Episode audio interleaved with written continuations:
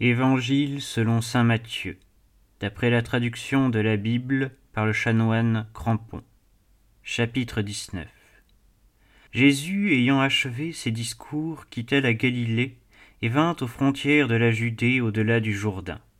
Une grande multitude le suivit, et là il guérit les malades. Alors les pharisiens l'abordèrent pour le tenter. Ils lui dirent est-il permis à un homme de répudier sa femme pour quelque motif que ce soit?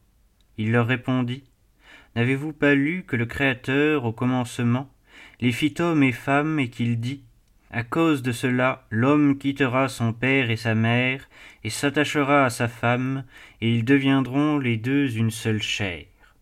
Ainsi, ils ne sont plus deux, mais une seule chair. Que l'homme ne sépare donc pas ce que Dieu a uni. Pourquoi donc, lui dirent-ils, Moïse a-t-il prescrit de donner un acte de divorce et de renvoyer la femme? Il leur répondit, C'est à cause de la dureté de vos cœurs que Moïse vous a permis de répudier vos femmes. Au commencement, il n'en fut pas ainsi.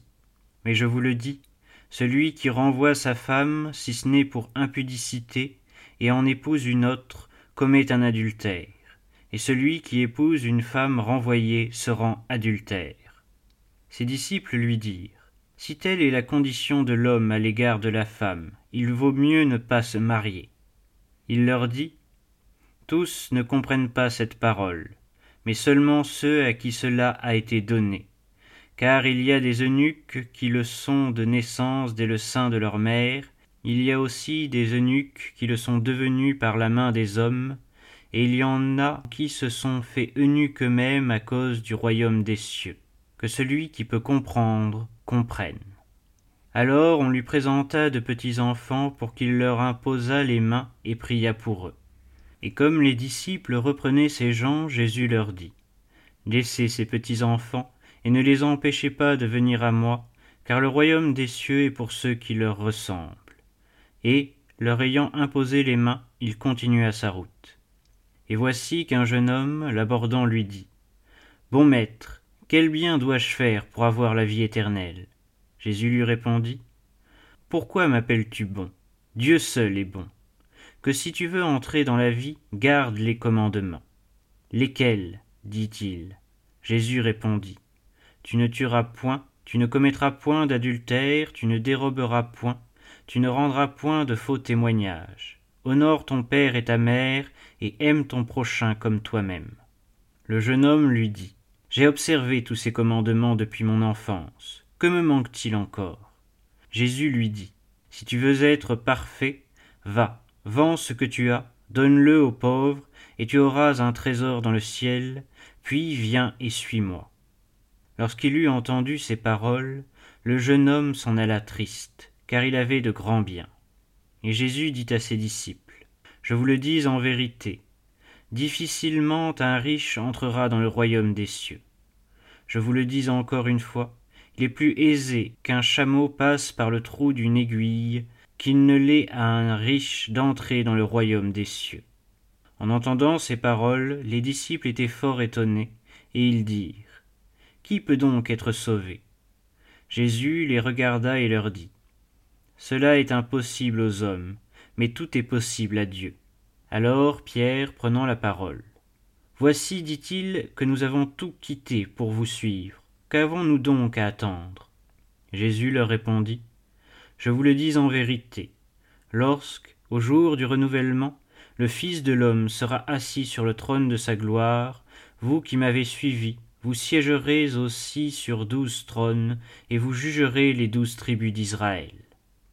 Et quiconque aura quitté des maisons, ou des frères ou des sœurs, ou un père ou une mère, ou une femme ou des enfants, ou des champs à cause de mon nom, il recevra le centuple et possédera la vie éternelle.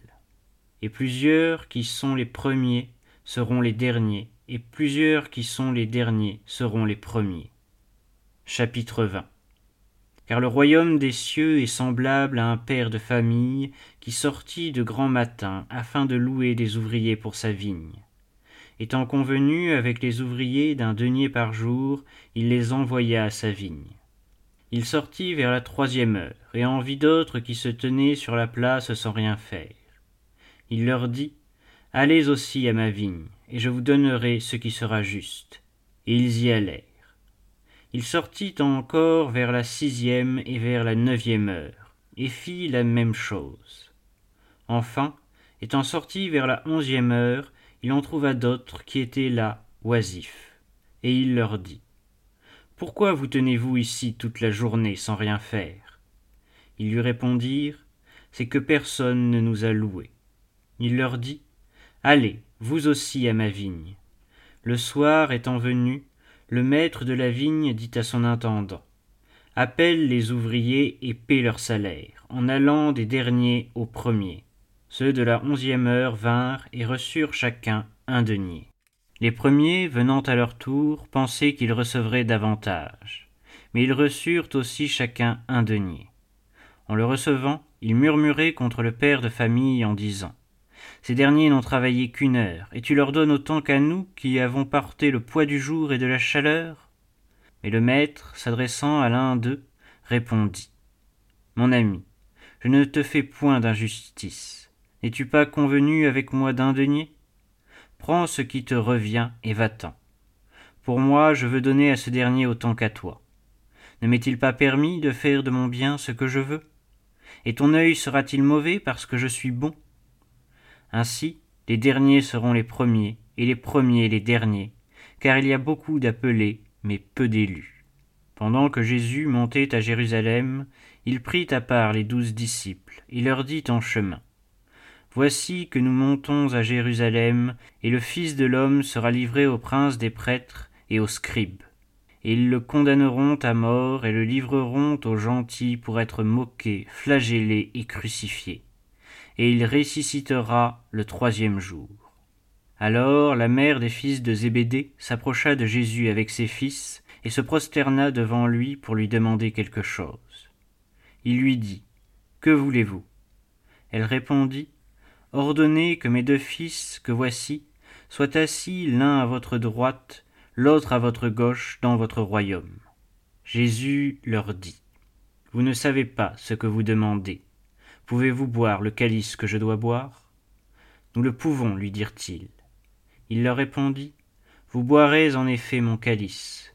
Quant à être assis à ma droite ou à ma gauche, ce n'est pas à moi de l'accorder, si ce n'est à ceux à qui mon Père l'a préparé. Ayant entendu cela, les dix autres furent indignés contre les deux frères. Mais Jésus les appela et leur dit, Vous savez que les chefs des nations leur commandent en maître, et que les grands exercent l'empire sur elles. Il n'en sera pas ainsi parmi vous. Mais quiconque veut être grand parmi vous, qu'il se fasse votre serviteur, et quiconque veut être le premier parmi vous, qu'il se fasse votre esclave. C'est ainsi que le Fils de l'homme est venu, non pour être servi, mais pour servir, et donner sa vie pour la rançon de la multitude. Comme il sortait de Jéricho, une grande foule le suivit. Et voilà que deux aveugles, qui étaient assis sur le bord du chemin, entendant dire que Jésus passait, se mirent à crier. Seigneur, fils de David, ayez pitié de nous. La foule les gourmandait pour les faire taire, mais ils criaient plus fort. Seigneur, fils de David, ayez pitié de nous. Jésus, s'étant arrêté, les appela et dit Que voulez-vous que je fasse? Seigneur, lui dirent-ils, que nos yeux s'ouvrent. Ému de compassion, Jésus toucha leurs yeux, et aussitôt ils recouvrèrent la vue et le suivirent.